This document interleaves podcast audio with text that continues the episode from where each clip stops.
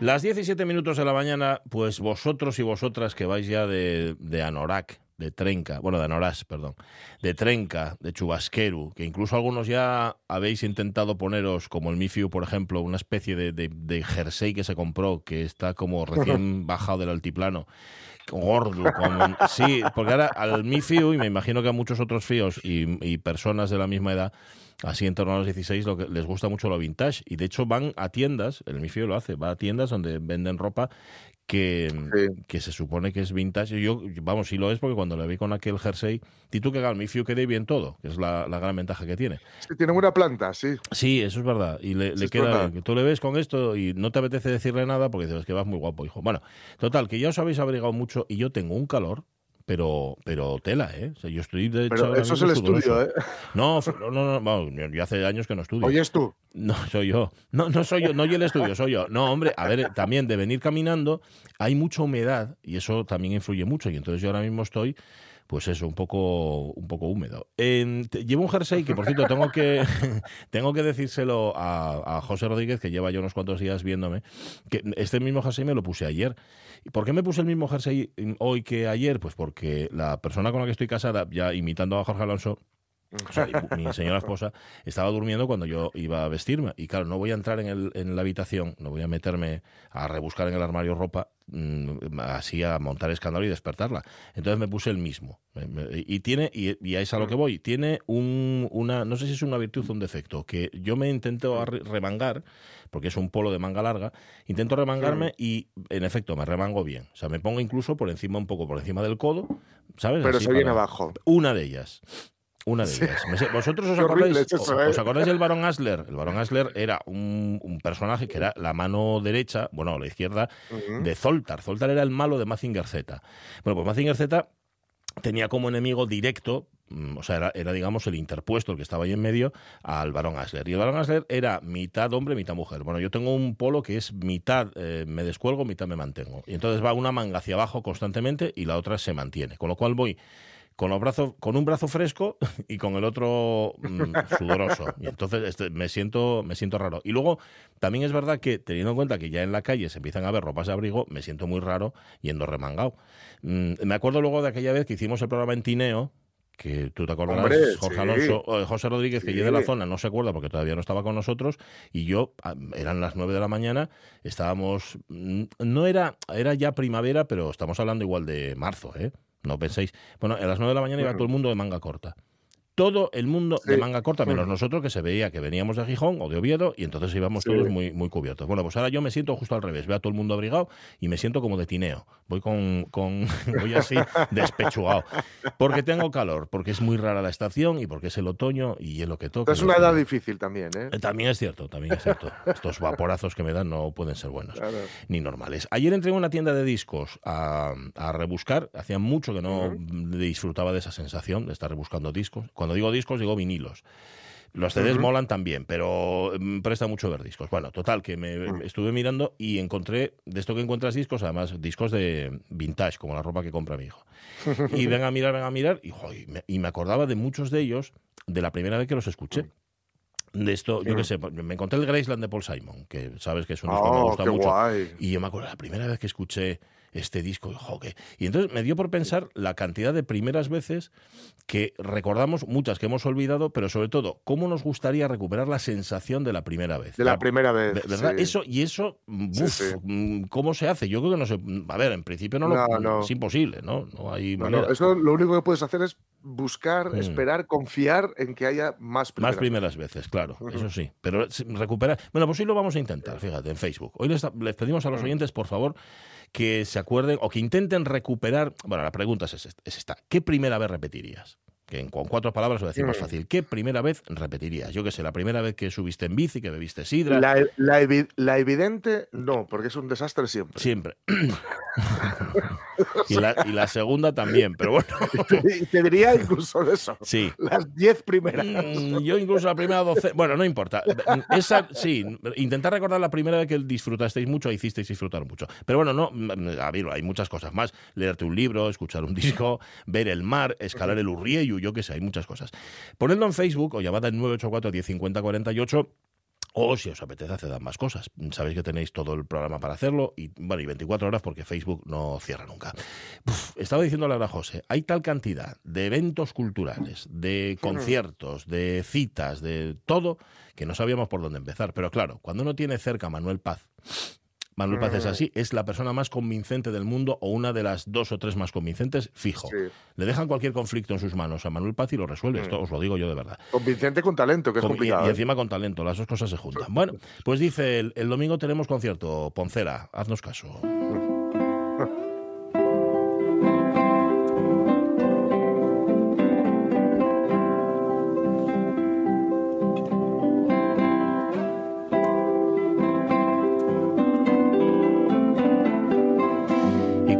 Cuando dice Manuel Paz tenemos conciertos, se refiere a Entre Cuatro, el cuarteto de guitarras del que él forma parte, la Orquesta de Cámara de Siero, la OCAS, que él dirige, y además en casa, porque actúan en el Centro Polivalente de Lugones este domingo a partir de las 7 de la tarde. Y es un concierto para no perdérselo. Mm, un concierto donde, además, va a tener lugar... Um, iba a decir un estreno, no sé si se estrena de forma absoluta, pero desde luego para los oídos del público asturiano, fijo que sí. El espectáculo se llama Amarras y es el título también de una de las obras que escucharemos, la obra que se escuchará al final del programa, en un programa que empieza con entre cuatro tocando yo solos y al que luego se suma mm. la orquesta. Hay obras de estreno, es decir, obras que no habremos escuchado. Por ejemplo, la obra de la compositora vasca Arancha Lorenzo de Raizábal, Amanecer en la Ensanada, y otra suya también que se llama Danza mm. del Mar. Y Amarras de Flores Chaviano. Flores Chaviano, que es un compositor cubano para el que mucho ha compuesto, que ha compuesto mucho para Entre Cuatro y al que aquí en Asturias además se le quiere mucho. Lo que está sonando no es Amarras, porque de Amarras no tenemos grabación, pero sí es música de Flores Chaviano. Claro, como no teníamos para ilustrar, hemos dicho, vamos a preguntarle al director de toda esta velada, al director de la orquesta, de la Orquesta de Cámara de Siro, en este caso, en este concierto del próximo domingo, para que intente ayudarnos un poco. Daniel Garay, maestro, ¿qué tal? Muy buenos días. Sí, buenos días. Un placer. Un placer, un gusto. Pues le voy a hacer una pregunta muy complicada, maestro. ¿A qué suena Amarras? Si, si tuviera que dar una pequeña pista, una pequeña guía a nuestros oyentes, ¿cuál sería? ¿A qué suena esta obra de Flores Chaviano? Bueno, Amarras eh, es una obra dedicada a la primera circunnavegación del mundo, de Magallanes y el Cano. Entonces suena un poco a todo. Mm. Porque tenemos en, es una suite en cinco movimientos para cuatro guitarras y orquesta comienza con la partida de lo que es la expedición, utilizando elementos de la música renacentista española, y luego pasamos por Chile, por Portugal, por Filipinas, por Indochina. Es un verdadero viaje musical de guitarras y orquesta. ¿Y a qué suena? Pues va a sonar fantásticamente bien. Es un estreno mundial, como bien habéis dicho en el preámbulo, y que va a gustar muchísimo y va, va a impresionar al, al público y le va a pasar muy bien. Quien haya escuchado antes música de Flores Chaviano conoce su capacidad para, eh, iba a decir mezclar, pero es una palabra muy fea, para imbricar a lo mejor distintos estilos musicales, incluso, maestro, distintos mundos musicales, ¿verdad? Por supuesto. En Flores Chaviano, al cual tengo el honor de conocer personalmente por otras obras, además, eh, pues es un compositor, y diríamos contemporáneo, pero no quizá algunos nos pueden escuchar hoy música contemporánea. Qué miedo. Empezaremos con cosas miedo. No, pues no, es una música que utiliza recursos contemporáneos, utiliza mucho la percusión, incluso en las propias guitarras, pero maneja unas melodías absolutamente maravillosas y manejando perfectamente los, recursos clásicos con los recursos modernos. O sea, es una música para todos los públicos. Daniel Garay, ¿cómo se enfrenta uno como maestro de la velada, como director de orquesta, a una obra de creación, em, bueno, tan reciente como que del otro día y que además se estrena absolutamente en este concierto. ¿Cuál es la primera aproximación cuando uno no tiene referencias? Bueno, primero debería explicar por qué estoy aquí, y es que, como sabéis, el director de la orquesta es Manuel Paz. Sí, señor. Y Manuel Paz en este caso está a la guitarra, entonces es un buen amigo el que nos conocemos desde hace muchísimos años, conoce mi trayectoria como director, yo la suya, y me ha cedido la batuta como habéis dicho en el preámbulo, en el Paz es capaz de convencer a cualquiera. Yo me dejo convencer muy fácil. y, luego además, y luego eh, muy fácil. Luego ha dicho también en la pregunta del público que cuál sería, qué primera vez repetiría. Sí. Pues yo esta primera vez todavía no la he tenido, pero la repetiría sin duda. Sí, ¿verdad? Entonces, ¿cómo se enfrenta? Pues a la pregunta directa, pues sencillamente primero sabiendo que es, eh, que es eh, el Chaviano, el cual le, he escuchado mucho y le tengo un poco en la vena, mm. y se enfrenta pues desde una perspectiva digamos, con un poquito de miedo al principio, pero luego te vas, te vas enviviendo del espíritu de la obra. Esta va a ser la segunda vez que, que estreno una obra de forma absoluta y es muy interesante la interacción con los músicos, con las guitarras, mm. con el pensamiento de Flores Fabiano, con lo que hemos tenido que hablar para hacer algunas algunos apuntes. Y entonces al final es una tremenda ilusión porque prácticamente de momento solo la conocemos los, los que estamos ensayando y ni siquiera conocemos el resultado final que se producirá el próximo domingo en, Lugones. Si alguien no puede ir a Lugones y le coge cerca, que sepa mm. que este concierto va a tener lugar también el miércoles, el 12 de octubre, además en una fecha tan señalada, en el Teatro Campos Elíseos de Bilbao. Así que si no pueden ir a Lugones, que se pasen por Bilbao y, lo van a disfrutar igual. exactamente. En principio esto se planteó como un estreno en absoluto en, Bilbao, que, de hecho lo va a ser, en Teatro Campos, y, y curiosamente tenían libre el de la Hispanidad, entonces era perfecto. Mm. Eh, como va a ser en Bilbao, se, consideró que había que, bueno, convenía ilustrar con otra obra, en este caso relacionada con el mar también, de Arancha Lorenzo, una obra que es la segunda vez que se va a tocar, dos movimientos de una suite más larga, y la hemos incluido en este programa. Y, y bueno, afortunadamente se ha podido organizar lo que es el estreno, realmente un preestreno, pero viene a ser el estreno, se puede organizar unos días antes en Lugones. Así que efectivamente lo pueden lo pueden ver en, tanto en Lugones como el día 12 de octubre en el magnífico Teatro Campos de, nuestra querida capital isleña. Ahí en Campos Elíseos. Em, una pregunta, mm, una curiosidad técnica, digamos, claro, concertar una guitarra con una orquesta ya es complicado. Concertar cuatro, eso tiene que ser todavía más complicado, o no, o, sencillamente tiene más sonido, pues tiene más volumen y es más fácil. Bueno, la verdad es que mm, trabajar con entre cuatro, a, lo cual conozco, a los cuales conozco hace mucho tiempo, es muy fácil, porque mm. eh, lo primero que necesitas, tanto una orquesta con un grupo, con un grupo de cámara o con un solista, es que sean musicazos. Y como son musicazos, pues la verdad es que todo aparentemente, aparentemente fluye. Evidentemente hay un trabajo de fondo importante, individual, doméstico primero, pero la música cuando está bien escrita y los musicazos que son toda la orquesta y el grupo están metidos en harina, pues digamos que, bueno, el director tiene sus posibilidades de concertación, pero se presenta al evento con, no digo que con total tranquilidad, que nunca tiene que haber tranquilidad para, tiene que haber un poquito de nervio, pero sí con un enorme placer de que va a ir todo muy bien. Daniel Garay, director, en este caso de la OCAS, de la Orquesta de Cámara de Siro, y de Entre Cuatro, cuarteto de guitarras, en ese mm. estreno mundial de Amarras en el Centro Polivalente de Lugones este domingo a partir de las 7 de la tarde. Como se dice en el mundo del teatro, mucha mierda, que sea un éxito y un abrazo. Exactamente, muchísimas gracias, un abrazo para todos. Gracias, maestro. Abrazo. O sea que hay dos partes, ¿eh? acordaos. Entre cuatro solos al principio. Sabéis que entre cuatro llevan casi 40 años. Mm, bueno, que justamente yo creo que es si sumas esos 40 años es la edad que tienen los cuatro. Pero bueno, 40 años casi, 38 ¿eh? de actividad y, que van a tocar una serie de obras suyas, etcétera. Y la segunda parte es la parte ya orquestal, con la obra de Arancha mm. eh, Lorenzo de Reizabal y además con este Amarras de Flores Chaviano, que tiene una pinta preciosa. Ese viaje alrededor del mundo conmemorando el quinto centenario de la primera circunnavegación de la Tierra era el hilo musical que llevaban, bueno, ya les hubiera gustado a ellos, el Cano y Magallanes, ahí en la nave, ¿sabes? Lo ponían en los altavoces así, ponían la música de Flores Chaviano y ya como se tranquilizaban todos. Se tranquilizaban que dijeran, no acabamos de llegar, ¿eh? No, pero bueno. No, la música. No te preocupes. ¿Cuánto, falta? Decían, qué pesado. Em, oye, ¿fuiste ayer al concierto de, de LP? ¿Te, te, no, no, no, no, no pude ir. Qué pena. te, lo digo, te lo digo porque entre las respuestas que tenemos hoy, y ya que estuvo con nosotros además el pasado lunes, Pablo Coto dice que la primera vez, la primera que le gustaría repetir es justamente ver a LP en concierto. ¿Por qué? Porque dice ah. ayer, o sea, el jueves, por, por ayer, evidentemente, Alucinó, ¿no? un espectáculo, vamos, tremendo. Mira que tengo vistos conciertos, dice Pablo Coto, los más grandes, ¿eh? pero el concierto de ayer fue algo tremendo. Tenía toda la pinta, sí, sí. ¿eh? Pues em, es que aquí no recomendamos cualquier cosa. A ver qué os vais a pensar. Bueno, solo lo mejor. Oye, eh, por cierto, hoy vamos a contraprogramar pero vamos a contraprogramar con un mismo contenido. Somos así. Acabáis de escuchar mm, todo lo que tiene que ver con Fiasco, el festival que empieza del 10 al 17, bueno, empieza el 10 y termina el 17, en Mieres, en torno a la movida, entre otras cosas. Bueno, pues nosotros vamos a tener dentro de un rato aquí, por, por obra y gracia de la contraprogramación, eh, a Carlos Barral, que es la mente pensante de Fiasco. Y ahora tenemos que buscarnos nosotros, tenemos que darle la vuelta a todo para no preguntar lo mismo que a Roberto Bato. A ver si lo conseguimos. No, no, no va a ser fácil, ¿eh? yo os lo digo. Bueno, vamos a tener también revista de presa, pero antes, como cada viernes, el asturiano manda.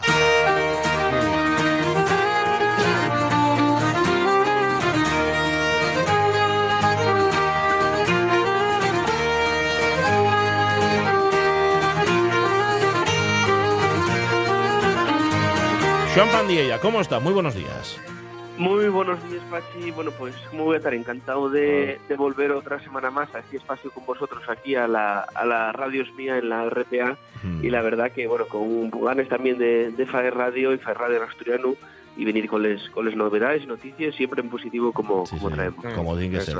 Siempre en positivo, aunque a veces hay, ya sabéis, aquí en esta sección, que tirar un poquitito de les orellas. No sé si sigue el caso. ¿Tenemos algo algo de que quejarnos. Sí, va a haber, sí. tirón de también hoy. Vale, vale. Pero, quise empezar por lo bueno, me da la impresión, ¿no? Sí, sí, sí, sí, sí, sí. Bueno, comentamos que va una semana estuvimos presentes con un puesto informativo en el día de, de en el noveno día de Reciella, y queríamos, bueno, en definitiva, trasladar eh, la enhorabuena a la organización, a la Asociación Reciella mm. Familias por Asturianú, por la excelente organización del evento. Eh, la verdad que fijo un día magnífico, un día de sol precioso, y un, un ambiente muy guapo, ya digo, con una montonera de actividades para la Reciella y fue un día muy, muy, muy, muy entretenido y muy guapo en el que pudimos nosotros, bueno, por una parte, hacer un papel de reivindicación, pero también estar allí para apoyar esta iniciativa, con lo cual muy contentos de, de, poder participar en ese, en ese noveno día de la Reciella. Pues sí, la verdad que además es una, y una cosa muy prestosa porque toda la familia, tantos ahí, todos, es intergeneracional que se dice ahora, ¿no? La Reciella.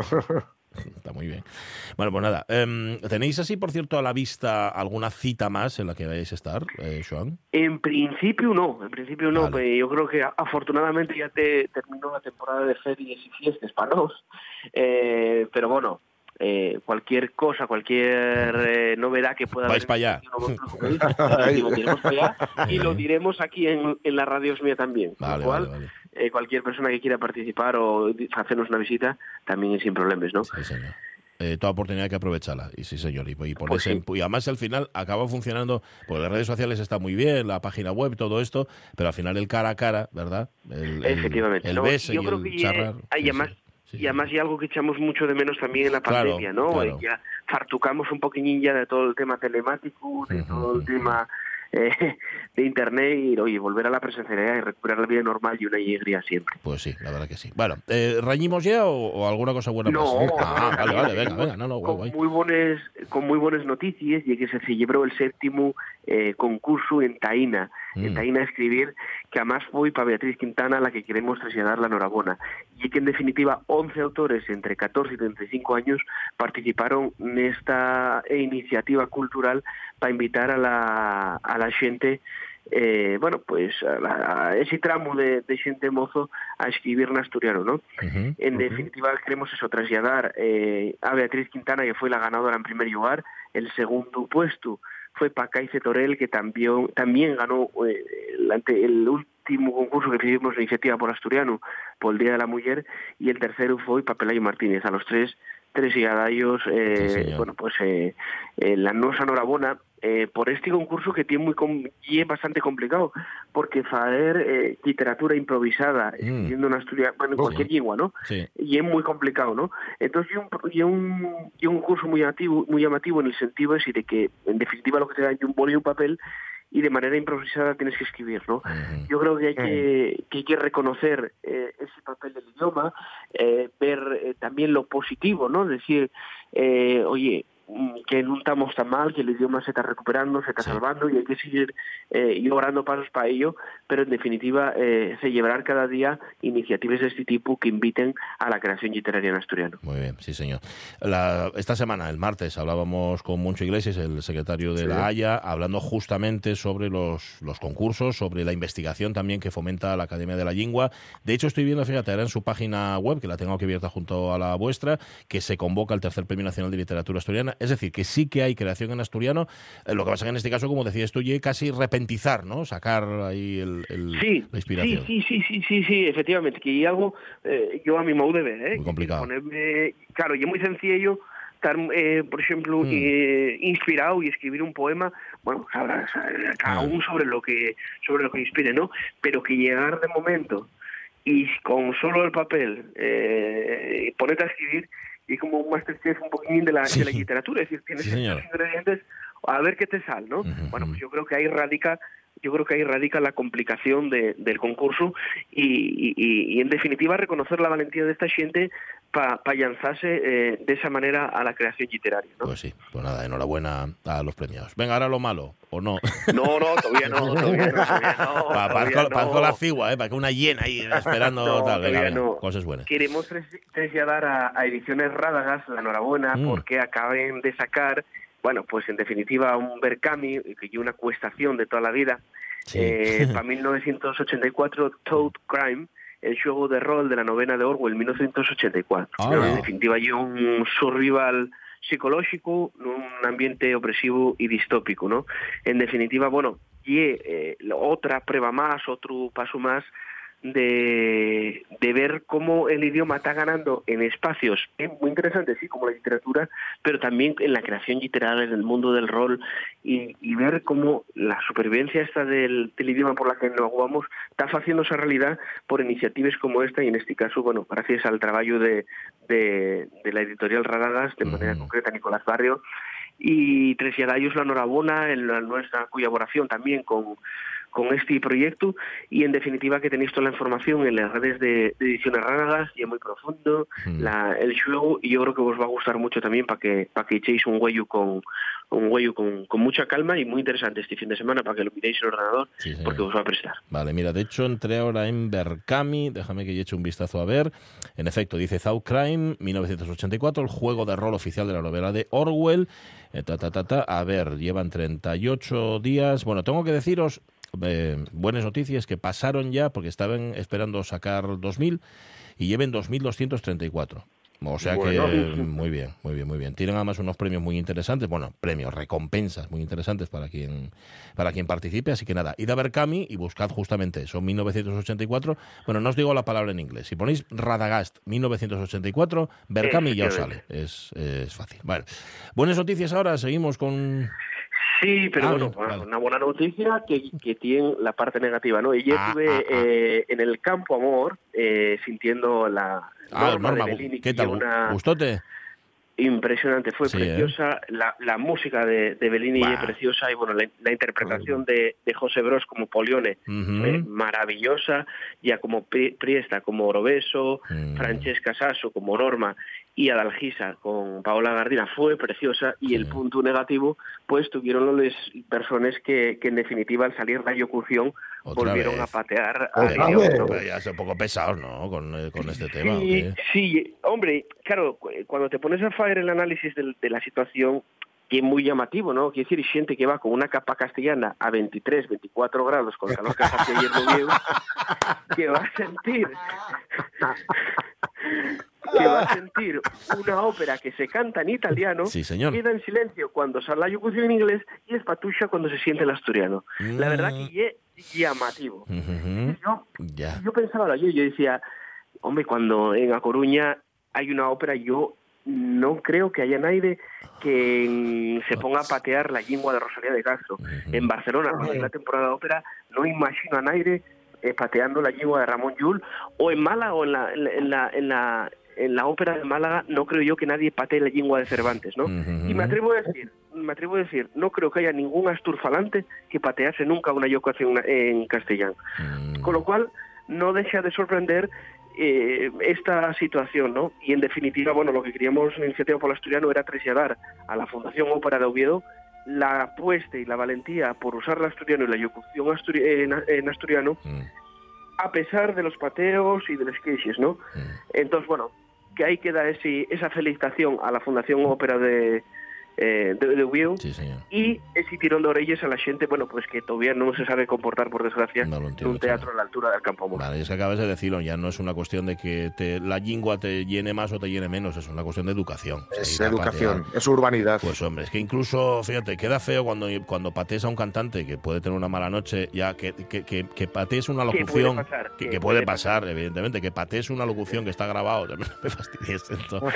en fin, no lo sé. Sí, sí, sí, sí, sí.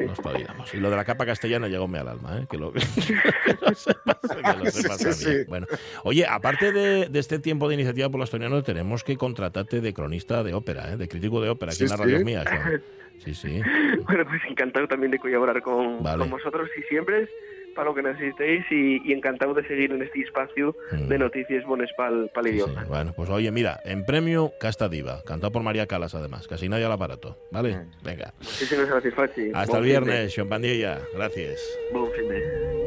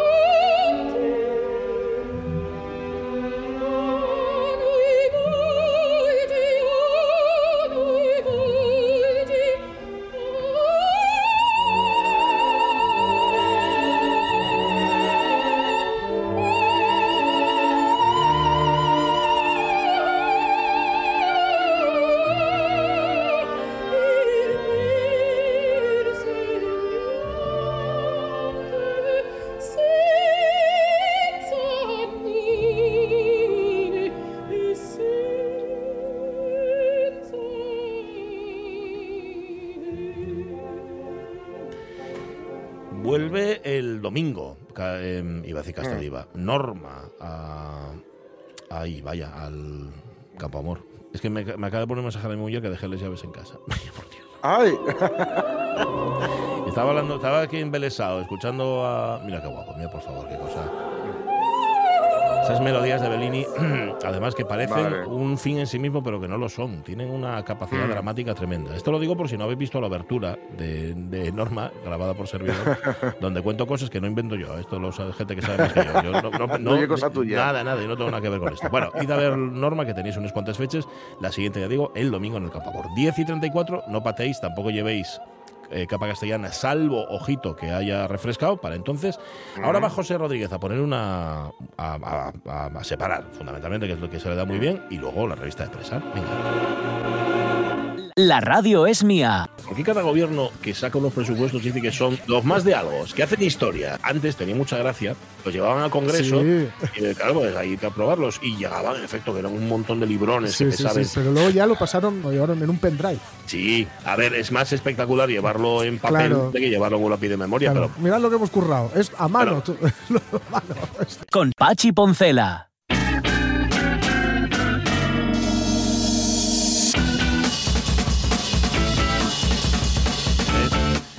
Estoy intentando arreglar ahora lo de las llaves, ¿eh? A ver cómo lo hago, porque si no sé si se los puede dejar a la vecina o me les puede acercar. Es que, jo, quedarte. Fíjate que hoy por la mañana salí de casa diciendo, llevo la cartera. Y iba yo en el ascensor diciendo, va, lo fundamental, y que no se te olvide la cartera. Bueno, lo fundamental es que no se te olviden las llaves. Las dos cosas son importantes, mm. pero las llaves más. Bueno, vamos a contar noticias mm, de la revista de prensa, que son noticias todas, todas auténticas, todas, todas reales. Reales. Aunque a veces llaman la atención, como por ejemplo esta un turista rompe dos esculturas de los museos vaticanos tras denegarle un encuentro con el Papa. ¡Idiota!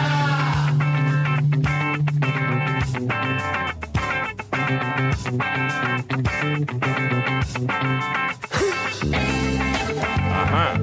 O sea que no quiso, no quiso verle el Papa y el tío se cabreó, fundamentalmente. Sí, porque, a ver, tú Sería raro, ¿eh? Sería raro, pero tú puedes ir ahí y decir, qué sé yo, quiero ver al que lleva el museo. Ya. O al que está aquí de guarda por la noche. No, no, no, al Papa. Al Papa, ¿eh?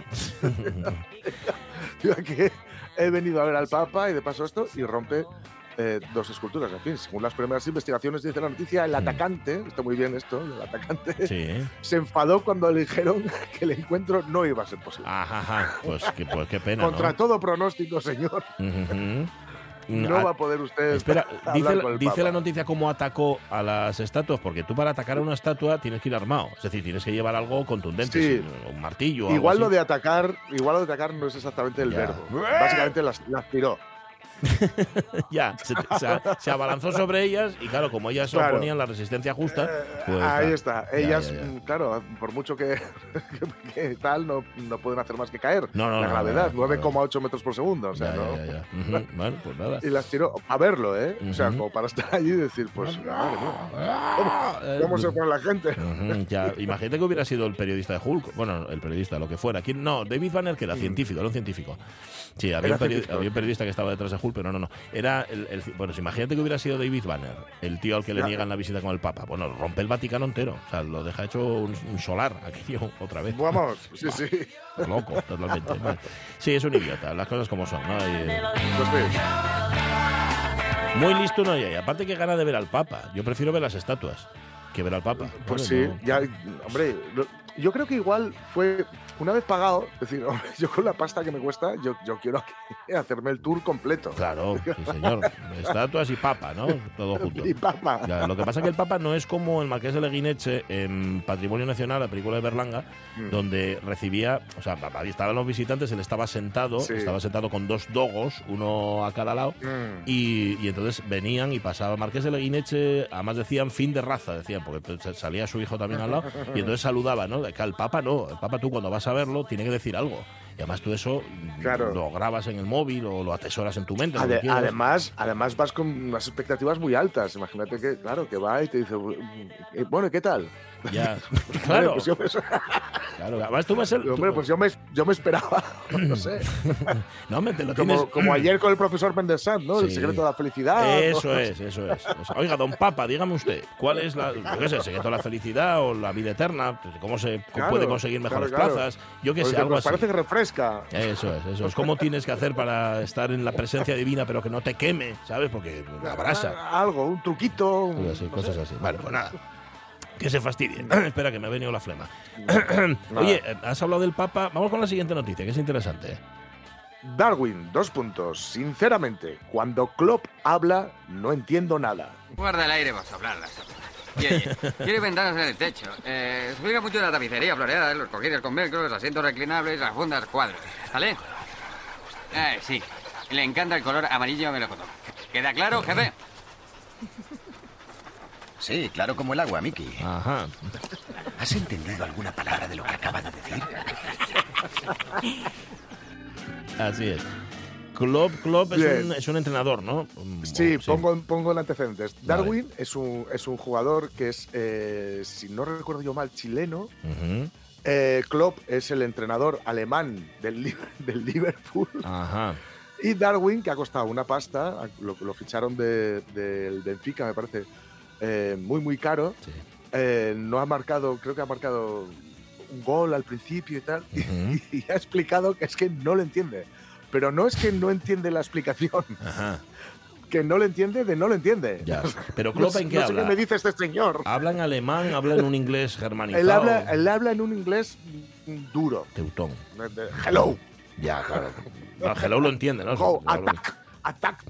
Claro. Tampoco es tan complicado. A ver, yo es que lo tecnificamos todo. O sea, ¿el fútbol qué es? El fútbol al final son cuatro cosas, ¿no? Yo creo que si, si se lo indica por gestos, ya está, no tiene por qué es muy fácil. Mucho. Y a ver, eh, este chaval se dedica a esto, quiero decir. ya.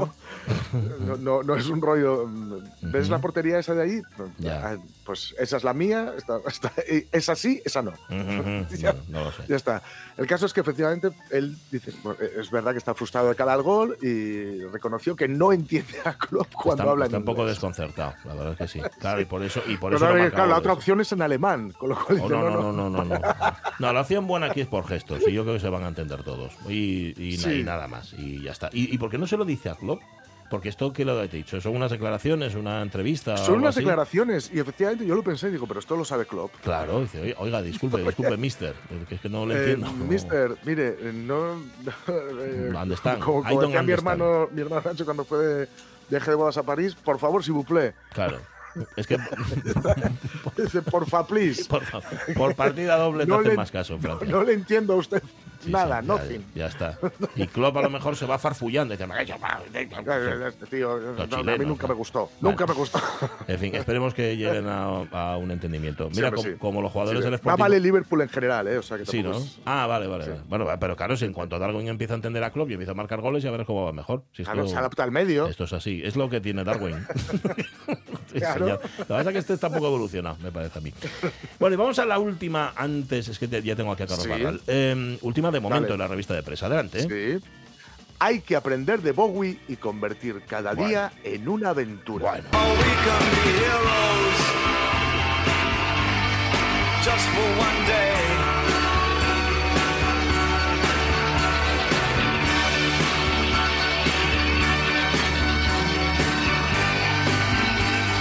Podríamos haber traído a colación a Bowie por cualquier excusa muy peregrina. Sí, que, lo, que lo hacéis constantemente. Yo ya os he dicho, voy a empezar a escuchar a Bowie.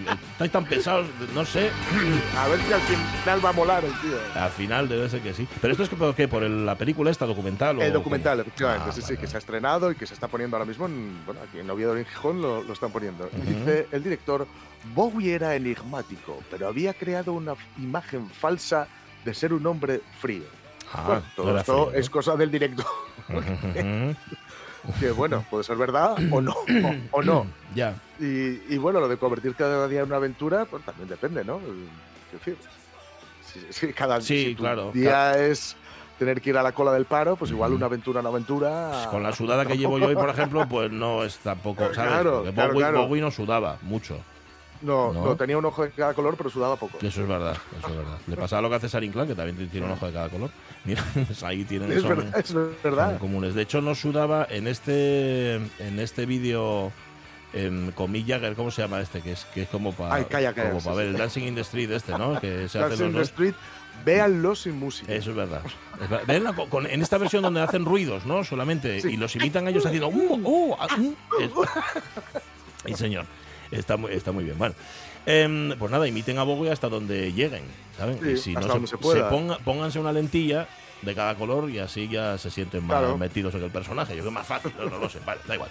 Carlos Barral, ¿cómo estás? Muy buenos días. Pues estamos muy bien. Qué pesados se ponen con Bowie, ¿eh? La verdad que sí. Una cosa tremenda. Em, Eso no me lo dices en la calle, Carlos. según en qué calle. Yo ¿eh? cada vez que vengo por aquí, que es poco, se habla de Bowie. Es verdad. ¿Te, das cuenta? Y no lo hacemos en homenaje a ti ni nada. Surge, pero esto no es cuando estás tú. Seguro que Jorge piensa lo contrario. Es un pesado. Dice, viene Carlos Barral Bowie. No la Soy muy fan, ¿eh? Oye, yo no, no me extraña. Eh, tenemos un problema ahora, porque ya te he escuchado con Roberto Pato y, y ahora ¿Qué le pregunto yo a Carlos Barral que no le haya preguntado a Roberto Pato? Bueno, a ver, no eres un periodista de referencia, de raza. Periodista de, raza, pero no sabemos de qué raza. Como, Yo te veo caucasiano, ¿no? Un poco caucasiano sí que soy. Y un poco alopécico también. Y un poco playo también. Vale, vamos a hacer una cosa. Mira, mm. igual esta música que vamos a poner nos da una pista. Va.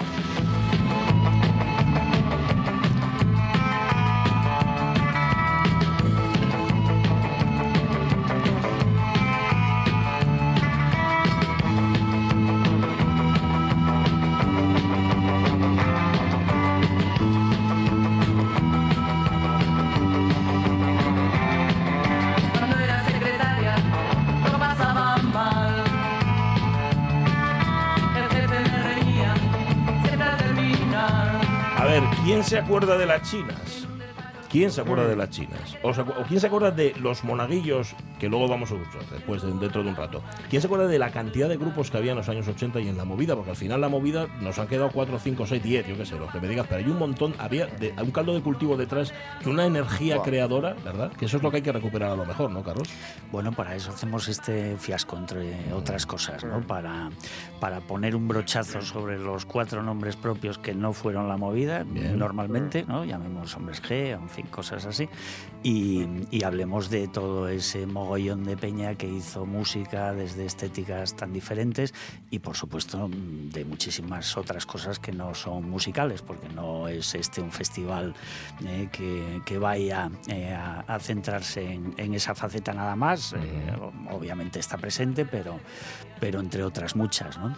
Así que bueno, ese es un poco el, objetivo de qué movida, ¿no? De, qué estamos hablando, de qué movida estamos hablando, de pues de aquella no, ¿no? O sea, que de, la que ha quedado un poco en, en, ese relato oficial, de lo que finalmente viene a ser facilón y viene a ser un poco epidérmico, pues, pues queremos huir, ¿no? Vale, está bien porque ahora mismo, se lo preguntábamos el otro día a, Paco Pérez Brián aquí en la radio mía, él vivió la movida de manera muy intensa porque en los 80 estaba haciendo radio y entrevistó a todo Cristo que se pasaba por aquí mm. y, mm, le preguntamos por la el cuestionamiento que se hace ahora mismo de la movida. Dice, la movida fue para tanto y él decía que sí, que, que fue para tanto. ¿Coincides? Sí, totalmente. Yo creo que si 40 años después estamos aquí con, con qué movida es porque ha sido para tanto y, merece mucho la pena. ¿no? Podías estar aquí por pura nostalgia, ¿eh? También. Yo no sé qué es eso. No sé. La, nostalgia no, no, la, no, la, practico, no, me la debieron enseñar bien en el cole. es que fui poco también. Que, eh, a la movida sí fuiste mucho. ¿Qué hacías tú en los 80? A la movida fui un poco más y de hecho a, Paco Pérez Brián, por ejemplo, le vi aquí en el que tendría yo, pues yo qué sé, 13, 14 años, una cosa así, en el Palladium, en, en un programa en directo de, radio donde tocaron ilegales, por ejemplo. Entonces eso era una movida, ¿no? En aquellos años, imagínate.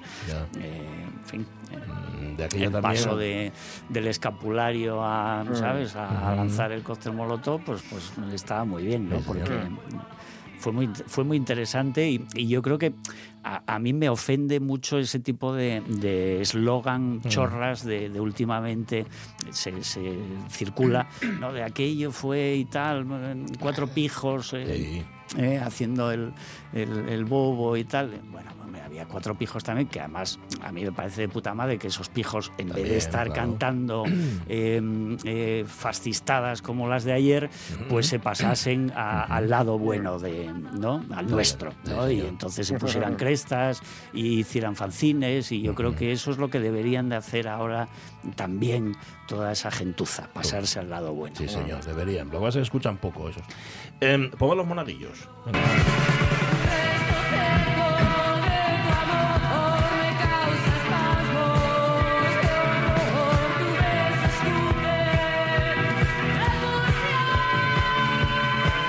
Había una cosa que tenía la movida que era la complicidad de la radio y de la tele. Posiblemente ni siquiera es que fuera complicidad, es que el país era así entonces. Igual resulta que la movida fue sencillamente la punta del iceberg de algo mm, mucho más grande, no lo sé. Bueno, yo creo que el, nombre vino después, como casi siempre, ¿no? Las cosas pasan y luego alguien, pues bueno, le pone un título, le pone un, nombre a, lo que está sucediendo y luego finalmente llega un poder, pues a, comprarse la cuestión, a quedársela, a utilizarla y todo eso también pasó, ¿no? No hay que, no hay que obviarlo. Llega un partido socialista hegemónico al que le vino de perlas tener un movimiento y luego ir descafeinándolo y, y de alguna manera, pues bueno, dejando en la cuneta a, lo más interesante seguramente, o aparte de ello, ¿no? Porque, bueno, eh, quiero decir, Alberto García Lis era movida y sigue siendo un referente de la fotografía en este país y a nivel mundial. Y como él, pues infinidad de, artistas. Pero también es cierto que se han quedado muchísimos en, los márgenes, en los laterales, y, de esa gente también queremos hablar y queremos reivindicarlos. Pues sí. Em, traéis a Marisol Galdón. Pues sí, un, terremoto llamado Marisol Galdón, que está en plenísima forma, una mujer culta, divertida, con una energía extraordinaria y que yo creo que también es de las cosas a reivindicar, ¿no? Que, que una profesional así esté demandando empleo, esté viviendo situaciones difíciles a nivel de, mm. precariedad laboral, pues dice mucho de, lo mal que estamos, ¿no? Entonces, bueno, pues, pues Marisol va a estar con, Rafa Cervera y, va a ser un encuentro pues explosivo, seguramente, muy, muy energético y muy divulgador para, para todos, ¿no? ¿Y cómo habéis conseguido que Enrique Bueres salga de su retiro dorado, de su sangrilá, allá donde se encuentra, y venga a hablar? Bueno, ese día irá a ver al maestro, por ¿no? Supuesto, por supuesto. a los maestros, porque viene con Julio César Iglesias. Además, están, los juntos hablando justamente contra la nostalgia, precisamente. Bueno, yo creo que los que conocemos a Enrique sabemos que tampoco practica de la nostalgia y, entonces en eso hacemos muchas migas. Y bueno, Enrique pues es muy, muy amigo y, ha tenido este detallazo porque sabemos que, bueno, le cuesta. Le cuesta, ¿eh? le cuesta todo. Bueno, es que ha llegado a un punto, en efecto, en el que sumo sacerdote y el sumo sacerdote pues es el que administra. Esto, esto es así. Pues y entonces con esto llegamos, justamente poner aquí que vueles aquí no es de por casualidad, llegamos a la movida aquí en Asturias. La movida en Asturias ¿Cuándo llega? ¿Llega a la vez que a Madrid, a las grandes capitales? ¿Llega después? ¿Cómo, ¿Cómo se desarrolla? A ver, yo es que era un crío, ¿no? Entonces estoy haciendo un poco también de, bueno, no de ucronía, obviamente, pero, pero bueno, tampoco tengo, viví en primera persona, pero bueno, digamos, no con un nivel de intensidad como, mayores, como mis hermanos, por ejemplo, que sí que estaban ahí y que eran, bueno, pues una presencia en el Expreso de Medianoche habitual desde mm. Londres, etcétera, ¿no? Pues presentando artistas como los Smiths, por ejemplo, en primicia, yo creo que a nivel nacional, ¿no? Entonces, esto era así y por eso por primera vez yo invito a algo que organiza un hermano mío, ¿no? No porque sea mi hermano, sino porque es que era mi hermano el que estaba ahí. Entonces, ¿qué, le vamos a hacer? Eh, que no me lo tenga nadie en cuenta. Y, entonces, eh, bueno, pues, pues sí, lo de, lo de Oviedo, pues yo creo que, que prácticamente el epicentro obviamente era Madrid, pero todas las, eh, bueno, las réplicas a, ese terremoto se estaban produciendo en, en, en tiempo real, ¿no? Y es verdad que Cataluña incluso pues, fue la antesala ¿no? a todo esto que, sucedió a finales de los 70, eh, pero bueno, también había otras movidas en Andalucía, pues más en relación con, eh, pues, pues con el, flamenco explorando otros lenguajes, ¿no? Mm. Eh, toda esa irrupción de, las drogas, que bueno, obviamente en Andalucía están tan cerca que, esos efluvios ¿no? del, del hachís ya llegaban y esas... Mm, esa portada de veneno. Claro, esos coqueteos, ¿no? Con, con en fin, con, músicas que venían de, Estados Unidos, de Inglaterra, pues empezaban a, mezclarse con el flamenco y, obviamente todas las rupturas que, que, en Cataluña hubo de reivindicación de lo gay, de lo queer, toda esa escena del, del cómic underground que también vamos a tratar en, en, Fiasco, pues, pues fueron brutalmente pioneras y, y, anticipo de lo que luego sucedería en el, en el, resto. Entonces, bueno, Oviedo es verdad que, que vivió una eclosión brutal, ¿no? Pasó de ser eh, la regenta a Traspoiting, ¿no? Un poco. Entonces, a ver, en un tamaño todo hay que decirlo. A escala. Sí, sí, quiero decir, yo, todavía a mí me tocó lo de que te llamaran maricón por llevar pendiente, ¿no? En, finales de los 80, o sea que estamos hablando que Oviedo era muy gris, muy negro, pero claro, de repente por eso llamaba mucho más la atención ver tribus por la calle y ver gente fumándose petas cualquier día por semana a la puerta de los garitos y, ver la, la, calle Altamira no llena en cualquier momento. En fin, había mm, un, locurón brutal y unas ganas de, de comerse el mundo y una mm, efervescencia creativa eh, maravillosa. ¿no? En muchos niveles. Además, es que estoy viendo que tenéis a Paco Cao el miércoles y el título de su conferencia me entusiasma. Dice, si te dan chocolate, tómalo, boba, que la reina de España también lo toma. bueno, a ver, un artista es artista también para ponerle títulos a sus conferencias, ¿no? Entonces, aquí, pues bueno, Paco K una vez más dando en, dando la taza, ¿no? que lleve tu de la Beguín, por cierto. ¿Qué, qué, tiene el agua en tu de la Beguín que es claro, Pues que venía negra, supongo, ¿no? No lo sé, será eso, será eso. Ahí sale un tino casal también, sale gente muy... Esa maravillosa contaminación de la Masabeu Factory, ¿no? Será eso, será eso, eso, eso que les debemos. Oye, y viene Santiago Albarrico. Mm, para quien no lo conozca, que eso, esto sería raro. A ver, es, va mucho más de la bola, mucho más allá de la bola de cristal. ¿eh? Sí, Bueno, yo creo que es una de las mentes más clarividentes de, este país, un filósofo, pensador, escritor de, referencia desde la izquierda menos contemplativa y más y más crítica, pero bueno, un tipo con una lucidez y con una escritura que es deslumbrante, ¿no? Yo voy a tener la fortuna de, de hacerle las preguntas y realmente va a ser un momento duro y espero no desentonar mucho. ¿eh? Así que, en fin, ¿qué le mm. vamos a hacer? No había nadie, porque bueno, tocamos a... No se atrevió nadie. No, porque bueno, hablamos con Patricia Simón que le salió no sé qué historia, con Laura Casielles que iba a Marruecos a no sé qué otra historia. En fin, colegas afines además a, Santiago que no podían y al final digo, bueno, pues no me voy a volver más loco ya con esto y me lo quedo. Quiero decir que, claro, que vas a hacer. ¿eh? Si tienes suerte, hablarlo del todo, no te preocupes. Claro, yo creo que, le voy a hacer la primera pregunta y luego ya nos despedimos al final. Oye, el sábado vais a hablar justamente de eso que tú apuntabas antes de la izquierda, sobre la izquierda en la transición española. Mm. Em, lo que que era otra izquierda, eran otros, ¿no? los que ahora mismo son la izquierda no eran la izquierda de antes, ahora la izquierda de antes está un poco más centrada, un poco más... Bueno, hay de todo. Y, recuerdan aquello, no sé si con nostalgia, con condescendencia. hay de todo, hay de todo. Miguel Rodríguez Muñoz sigue siendo la misma izquierda, eh, yo qué sé, Felipe Fernández no, mm. eh, estaba en la misma izquierda, ahora pues se ha casado con una rica, bueno, ahora hace no sé cuántos años, está ahí la fundación eh, Unicaja Cajas Tour quiero decir, ha dado triple salto mortal hacia el lobby del poder y hay otros que siguen estando donde estaban, que son los que a mí me gustan más, que le vamos a hacer. Pues sí. Y Paco Clavel, que, que, viene también, que es otro tipo al que hay que tomarse en serio, de cosas como sí. Bueno, yo es el único que me tomo en serio desde siempre, Paco Clavel, always. Sí, a ver, me parece que que a quien hay que traer es a, la gente que nos ha traicionado, ¿no? A, sí misma, por lo menos demasiado, ¿no? Porque, bueno, uno, yo creo que una cosa es traicionarse y otra evolucionar. Entonces, está muy sano y necesario evolucionar y otra cosa es convertirte en el enemigo, ¿no? Y, afortunadamente Paco Clavel sigue siendo el mismo y, bueno, pues va a ser una maravilla de encuentro con Juan Sánchez, que es otro, otro personaje que tiene un, un background brutal y que sigue en activo. Mm, eh, entonces, volvemos a, hacer antinostalgia, ¿no? Queremos gente que, que siga estando ahí haciendo, haciendo cosas distintas, las mismas, parecidas, pero, pero en el frente, ¿no? Como puede ser el autor de, de la fantasiosa gráfica del festival, Víctor Coyote, Víctor Abundancia. Es, precioso. ¿eh?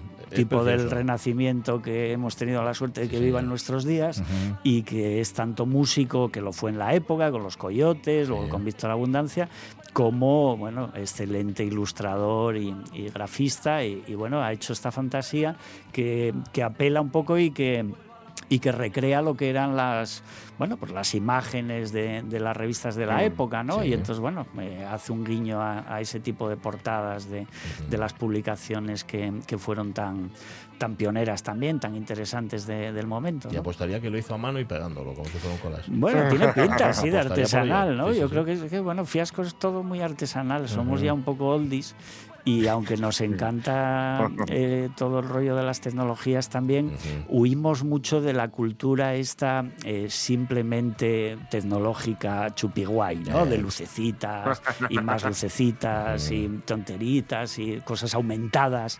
Fin, yo lo único que me interesa que me aumente es una cosa, todo lo demás, el, tamaño real es de puta madre, ¿no? Quiero decir, tanto. A la vista, ¿no? claro, claro, claro. Fiasco, del 10 al 16. Estoy sufriendo por ti, porque lleves dos entrevistas ahí desde una misma mañana. Bueno, bueno yo saqué el bono de la RPA, no sé lo que incluye luego. que es como el de Renfe. y como el de Renfe. Pues sí, y he ido agarrado a una barra con la mascarilla puesta durante lo que dure el trayecto. Pues tengo otra, tengo otra, pero ya no en la RPA. Ajá, ya en, la cadena SER. Bueno, luego me pones un mensaje y me dices cuál te gustó más, ¿vale? Si la de fuera o la de este casa. no, tienes por qué, no tienes por qué decirlo aquí. Eso que quede bajo en privado. Larga vida fiasco. De momento no os lo perdáis del 10 al 16 de octubre en Mieres. Buscadlo. si buscamos fiasco tal cual. Fiasco sí, Festival Fiasco tenemos, tenemos eh, redes, Instagram. Por eso decimos que estamos a la última, ¿no? Instagram, Facebook, Twitter. en fin, no tenemos TikTok, pero llegaremos. Pues mira, y para ello. ¿Y el último TikTok? Lo último, lo penúltimo, De momento. Ahora está Virreal, que también Virreal, claro, claro. Hablaba ayer de Virreal. Gracias, Carlos Barral. Oye, gracias a ti. Carlos Virreal. es un gran placer.